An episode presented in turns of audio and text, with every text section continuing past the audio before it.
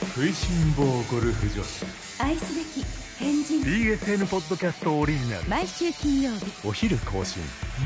日芸にうやちち静岡高安。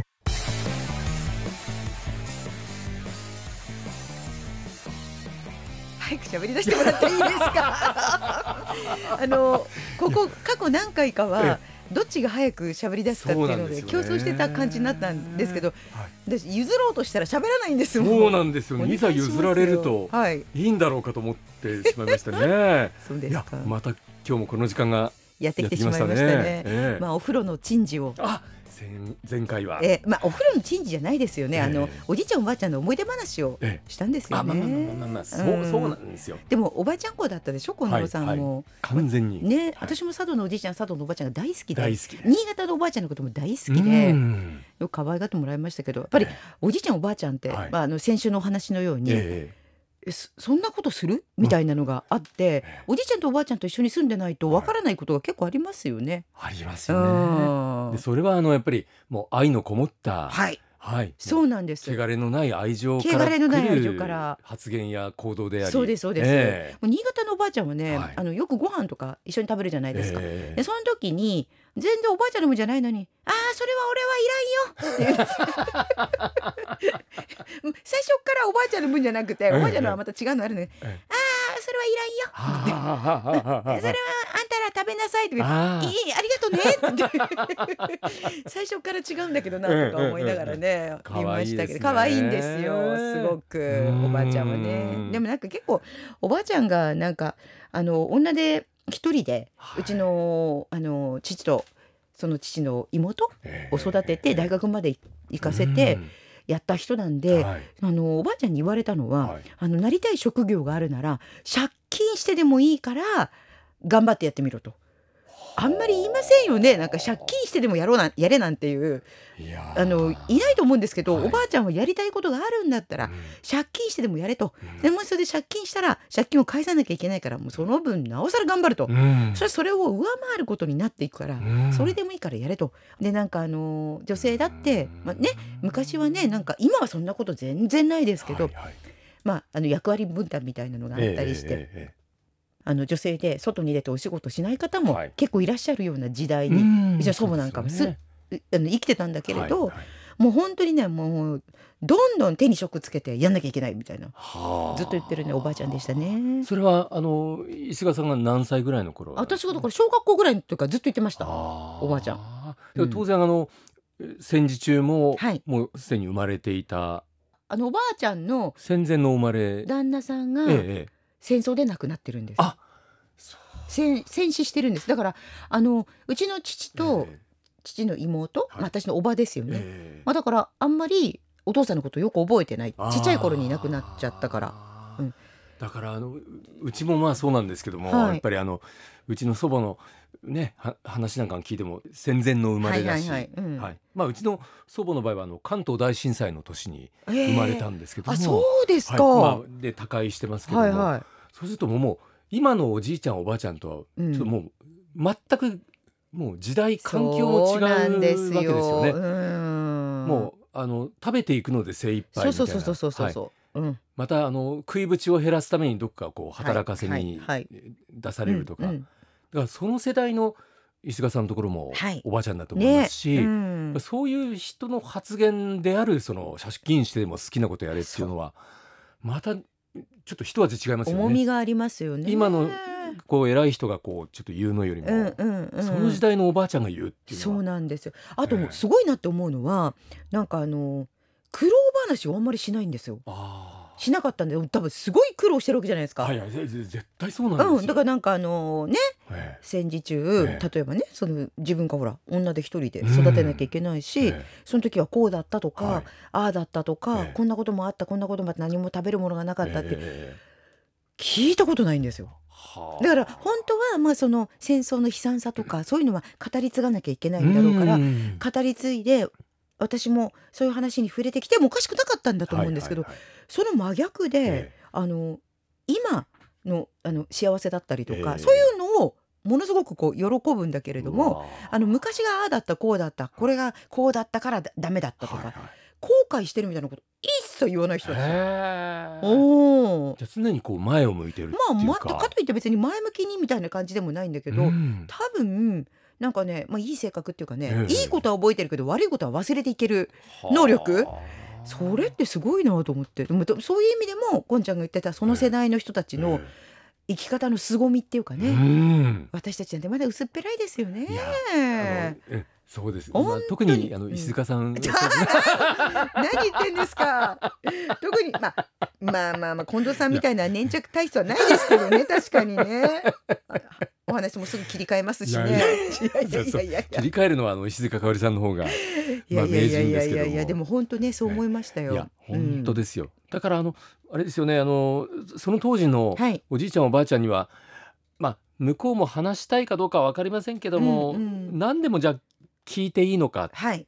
何でもその聞いたら答えてくれるのかっていうとまたちょっと違いますよね。あそうなのかもしれないですね。ねえ。うん。あのあえて、はい。もう言わんたっていいだろうみたいに思ってるるおじいちゃんおばあちゃんもいるかもしれないし、うんあとやっぱり触れられたくない過去とか、はいはいはい。そういうのも多分今以上にある時代だと。ねえ。思うんです。そうですようね。ん。本当本当。だからまあなんか敬老の日なんてえね、言ってももうちょっともう2週間ぐらい前になっちゃいますけれども、えええやっぱりなんか私はおじいちゃんおばあちゃんと一緒にえうん。いられる時間があってよかったなってあー思ってますね。そこは幸せですよね。いや本当しや今はね本当、うん核家族がはい。あの当たり前の時代ですからねねえそうですよね。本当貴重ですようん、ね。だからまあ逆に言うと核家族がもう普通になっちゃってると、ええそうやりたくてもできない人もいっぱいいるわけだから、そうですね。うん、だからそれが全てではないんだけれども、ええなんか本当にちっちゃい頃にそういうたとえ近所のおじいちゃんおばあちゃんでもいいと思うんですよ、うんはいなんか触れる機会があるとね、ええいいなって思いますねそうですね。はい今日その話ですか？だからいやはっきり言ってその何を話そうかっていうのは 実はあまり決めてはいなかったんですけども。私ねよくねちょっと思ってるのが、はい今回だって何話そうか決めてないじゃないですか、はいはい簡単に言うと石塚武ケースを何話そうか全く誰もか考えてないまま始まってるんですけど こんちゃんの例えば午前中のご機嫌アワーなんかは、今日はこのテーマで皆さんからメッセージいただこうっていう、はい、結構長く会議してますよね。そうなんですよね。えはい。まああのただ長く会議はししてるんですけども、はい。まあその会議の内容もあの別の話も、うんうん。まあ別の打ち合わせも込みなので、はい。ええ。まあテーマをじゃあどうしようかだけの会議じゃないんですけどはい、も、でもそのテーマをどうするかというふうに決めて、はい、でリスナーの皆さんかうらん。メッセージをいただくってそうなんですよね、それどういうふうにして決めてるんですか？まあだからその、うんあれですよね。メッセージのテーマはこれです、はい。書いてくださいと、はいはい。よくあるのは、うん。今日は何の日あっていうのをあ、そうかそうかそうか調べてそこからね。はい、えうん。今日は敬老の日ですから。おじいちゃんおばあちゃんにメッセージをみたいな、はい、うん私の場合はですけども、はい。まあそういうのはもう他の番組に、ええ全国の他のラジオ番組にお任せすればいいんじゃないかと、なんか別の切り口でないものかと、考えちゃうんですよね。はい。じゃあ何かこう番組のそのオープニングでテーマを発表するわけですけども、はい。おそらくあの石塚かおりさんも番組をやっていてですね、はいその番組の中でもうん。オープニングってのはすごく大事だって思いませんか？まあ、要はあのつかみ。使いってことになるんでしょうかね。ね。うん。そこであの何か面白い話をして引きつけておいて、はいはいはい。その関連でテーマはこれですよと。メッセージを皆さんからいただくはいとい。うことでね。うん。言えたら理想だなと思はいってまして、はいはい。うん。そうするとですねあの、まあ、世の中でこんなニュースがありました、うん。事件がありました。はい。そこからこうきっかけにしてってはいいうのもまあありなんですけども、うん。ただやっぱり自分が生き生きと喋るっていうのが多分あの多分石塚さんにとっても私にとってもええ。一番いいことなんじゃなかな、はいいはいはいはいはい。えだからそう考えるとやっぱりもう日常のもうどうでもいいようなところで、ああのひらめいたあこれを喋れるなと。ー。あー。要要はですね、え私はあの近藤さんのご機嫌は聞いてて思うのは、えええ近藤さんが喋りたいことをテーマにしてますよね。まあまあまあそう本当に。なっちゃいますあのついこの前食べたなんか、はい、ねバナナが安かったみたいなところからとか、ええ。え、本当なんか近藤さんは今日これ話したいんだなっていう、はいはい、それで皆さんはどうですか、で皆さんに振るけどまずは自分が話したいんだなっていう。いやそういうところはあります。ねそうですよね。ねそれは、うん、ええええ。でなんか大体その近藤さんが話したいことっていうのは近藤さん今日こういう話したいんだろうなっていうのがもう分かりますもんね。そうです。例えば今夢中になっているドラマのことであったりとか、はいはいはい映画のことであったりとか、あのーアメリカの話だったりとか、アメリカ大好きですね近藤さん。いやでもあのアメリカがやること何でもうん OK とかそうあそういいううことじゃないん感じだよじゃありません？ねはいはいはいええええええうんまああの政治と文化別物。でも前、はいわざわざ大統領が変わる時に言ってましたよねアメリカ。そうあのオバマ大統領オ就任式バマ大統領の就任式に、えこんちゃんわざわざアメリカ行ったんですよ。取材じゃないですよ。プライベートで、これまた一人旅で行ってきました。私あれまた一人旅 お得意の一人旅お好ですよ。きですね。はい。それは2009 2009年だから私よく覚えてます。だってはい私、こんちゃんと一緒にお仕事をしてる、ええええもう BSL に入ってからの話ですから、はいはいはい。あれに驚きましたよね。ー好きなんですよね。ああうんいうあつまりねまあね世界最高権力者。じゃないですか、アアメリカ大大統領。とはいうんだその就任式が行われるそのアメリカの首都ワシントンのはい。雰囲気ってのを一度味わってみたいと、はい。それで行ったんですよね。あれ私だからなんかテレビで見てましたけど、あそこええ。あれだけ人がいっぱいいて、えあの中に入っちゃったら、えはい、トイレにも行けないし、ええ。どうするんですかあれ？うんもうでもトイレがあの仮設トイレがブワーッともうもうベルリンの壁みたいに並んでまして。そうなんだ。はい、あのわざわざ抜けてトイレに行くの、トイレ探すとかいうことなくって、えええええああのもう本当に密集しているたくさんの中のはいはい脇が全部トイレなんですか？えそうなんですそうなんです。あそうなんだ。でそのトイレの前には、うんはいあの兵士たちが、はい。えああ武装ししっかりガードガードしてらっしゃって。いまええええええでもあれそこから見られました？オバマ大統領のお顔。あもうもう本当にもう小さくですよね。はいそれでもやっぱりその現場に行きたかったんですか？行き。たかったんですよ。であのオバマ大統領に関しましては、あえのえ今度その後就任式があって、はいその後に今度あでもこの就任式っていうこのアメリカ大統領の就任式、はい洋楽好きの石塚さん、えええあの就任式の私あの前々日ぐらいにはいワシントンに入ったんですよね、うんうんうんニューヨークからバスで。はいそうしましたらあの、えー、とこういうイベントがありますよというあの昔でいうサンドイッチマンみたいなはい方がはいはい。路上にいて、ええそしたらどうもそのいわゆるリンカーン記念堂というあのリンカーンがですねはい。あの椅子にドーンと腰を下ろしてるでっかい銅像がありますよね白いはい。あれがあのワシントンの、うんまあ、中心部にあって、うんでそこからこう広場を挟んだあのまさにリンカーンが見てるもう真正面はい。にちょうどその国会議事堂があってそこでオバマさんが演説をするんですよね、ええ就任式が行われるんですけども、えええええそのリンカーンの真ん前でステージが組まれてコンサートがありますよと。はい。で無料でまさにオバマ大統領の就任を祝うという、うんまあ前前日だったか前々日の、はい。まあ、コンサートっていうのがありますよとうんうん。で私行ってきたんですよ。そうしましたらですね応援のスピーチで、はい。タイガー・ウッズは出てくるわ。ええトム・ハンクスは出てくるわ。すごい。でしかも今度この音楽はい。のゲストとして、アーティストは？スティービー・ワンダーは出てくるわ。ボノは出てくるわ。え、You too。はい。はい。まあまあまあすごいんですよ。はあ。それをまあ見た上でで今度本番当日ですけども、ええ。この就任式が始まる前にもう素敵な歌声が聞こえてましてはい。誰なのかなと思ってあのちょっとこうまあみ見えないので遠いので,、ええでだ誰なのかなと思ってこうアナウンスメントを聞いてたらあのアレサ・フランクリンだったえ。ええ。すごいですよね今考えるとね。あのものすごいはいお金の高いはい野外フェスですね。それいや。本当であれば。はい、そのはあ前日のコンサートも当日の就任式直前もすごいです。でもそれぐらいアーティストの方々は、はい自分の意思をそこで示してるってことですそういうことでよねす。そういうことです応援してるっていうことですもんね。あのそこで政治的な批判を浴びてもまあ覚悟はできてるんだとっていうことですよね。思いますよ。はい、あそこはやっぱり日本とまた全然違うところでもあええりますしだね。と思いますよ。であの就任式が終わりましたら、うん今度はその後あの国会議事堂からホワイトハウスまではい。パレードが行われるんですけど、そのパレードの沿道に私もいました。あの当時の慶応大学の学生と私もあのまたあの8人部屋ぐらいの ユースホステルで意気投合しまして、また知り合ったんですね。はいはい。はい。えーその彼と2人でですね、はい。えーずっとそのオバマさん目の前をええ。車列が通っていくわけです。黒いへはい。あそれは感動しますね。ねまあまあまあ感動しますというかそそれのねその雰囲気を味わいに行ったわけです。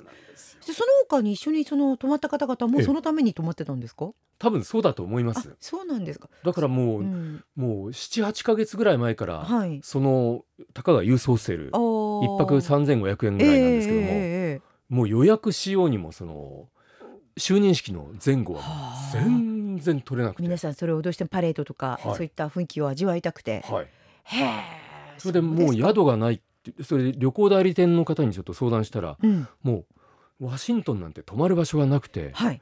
えっ、と1時間半ぐらい、えー電車で行ったあのロ映画のロッキーの、はい。はい、あの撮影が行われたボルチモアまで行かないとないですよみたいな。それはニューオーリンズじゃなくても大丈夫だったんですか？ニューオーリンズは相当遠いですからニューオーリンズは行かなくてよかったんですか、そうですか。わかりました。思い出の地。ええ。まあまあでもあの行った会話ありましたですよね。すごいですよ。ね。本当に。や私の周りでも、うん。いや私も行ったんですよプライベートでオバマ大統領の就任式っていうふうに、うん。私の周りで行った人はただ一人しかいなかったあらいたんですか？偶然お会いしまして。それどなたですか？その方はですね、はい入江楽さん入江はい楽さんっていう構成作家の方いらっしゃいます。あの、はい。中島みゆきの「オールナイトニッポン」のはい。ディレクターをやった方があ素晴「らしい近藤さん私も行ったんですよ」えすごい、ええ。あの競馬もお好きな方ですよね。なんですよ。だからもう本当変わった方しか行かないんだなと。私も含めてですけどいやいやわざわざ行く方はね、ええ。でもアメリカの方々はもうその瞬間を見たくてあれだけのすごい人がいたわけですから。そうですよ思い出しましてそんなこともありましたねはい。近藤さんのね。で私が泊まったその安宿のユースホステルで、うん。あのロビーでお会いした黒人女性の方は、はいはい。まさか自分の、まあ、生きてるうちに、ね。まあ、日本人流に言えば目の黒いうちに、はい。あの黒人の大統領がうん。誕生するのをうん。見られるとは思っていなかった、っいや本当本当。ていうのも涙を流していらっしゃいましたね。いやね本当そうですよね。ねえっとオバマ大統領がいつも言っていた言葉は、はい、あ Yes we can ですよね。I can do it じゃなかったですね。Yes we can でしたね。Yes we can Yes we can Yes we can I can't do it でもないですよね。いんですよ。いや石塚香織さんともその現場に行ってみたかったですね。本当ですね。韓国みたいに。ええ。はい。いやでもあのそこでまたねあの近藤さんとね、あのそのわかんない8人はい。泊まらなきゃいけない一緒にいて、ええずっと話し続けられても困りますしね。まあそうそうですよね。同じベッドの隣にはい。座ってもらわれても困りますしね。寝かせてもらえないという。はいはい困りますしね。ねはい。い石塚香織さんと行きたかったといえば、はい。まあまさにそのねえ。洋楽好きの石塚さんにとっては、うん。まああの洋楽のアーティストが出てくるえいという。やそれは見たかったですね。コンサートももちろんなんですけどもう一つよろしいですか、お願いします。えあの路上にえ黒人の若者たちがですね、えはい。やっぱりオバマさんの誕生を喜んでいらっしゃってそっか。はい。それでですね、うん。まああの黒人のその若者たちっていうのはもうリズム感とか音楽の感性がすごいじゃないですか。はい。うんでその若者たちがですね、まあ、10人ぐらいの群れで、うん。あれもう明らかに即興だと思うんですけども、はい。なんか僕たちのオバマすごく嬉しいみたいなそんな歌詞のようなええことをメロディーに乗せながら、はいはい。もう本当ゴスペルのように A さん B さん C さんがこう歌ったらそこにもうあの間髪入れずにパパパッと今度 D さんえ E さん F さんがこうメロディー。に歌詞を乗せてもうそのハーモニーがもうすでそれをこうく歌い結構大きな声で歌いながらはい。路上を歩いて入ってい戻っていくんですよ。それはすごいそれにもうもう見せられちゃってですね。素晴らしいですね。いやいいもの見たなと思いました。だからやっぱ行った甲斐ありましたね。知ったかいがあります。うん。すいませんね話が長くなっちいやいゃいまして。やでも本当そういうのって、ええ。あの政治的なことでも、ええ。あの国に対する思いでも、うん。そういうことでもなくて、ええ。やっぱりその国で起きているはい。何か一大事をええ。見てみようっていう好奇心っていうのはやっぱ素晴らしいと思います。いや。そうなんですよね。本当そうです。まあやっぱりなんかあれですねもうないと思ったけどまだありましたね旅のお話 先々週かなんかにもう旅のお話ないからパンのお話しました食い。しん坊ゴルフ女子愛すべき変人 BSN ポッドキャストオリジナル。石塚だけやす恐ろしく方向転換したんですけどねこの前パン祭りでした。いまだありましたやねねまだ探せばあるんじゃないでしょうか。あ。そうですか。ね石塚かおりさんこそもいろいろとあのいやいやいやおじいちゃんの逸話珍事ってのがまたああるいはあのお風呂での珍事っていうのもまたそうですね。先週の珍事また皆様、あのまだ聞いてない方いらっしゃったらええええ聞いていただきたいと思います、はい。もうやめますか。そうじゃあ来週また次のじゃあ金曜日の配信を待っていただきおますか。待ちいただきましょうかはいね。ああと皆さんよかったら遡ってええ。いろいろ聞いていただくとあ。意外とあの埋もれてる面白い話がまだあるかもしれませんので、はい。埋もれてえる面白い。そうなんですよ。わ。かりませんけど。そして、はい、あの他の人にもいい番組がポッドキャストで聞けると。はい。ぜひあの布教活動をしていただけたらと思います。ぜひ皆様にお伝えくださいませ。はい。ええ。はい、お相手は石塚香織と近藤武康でした。また来週。また来週です。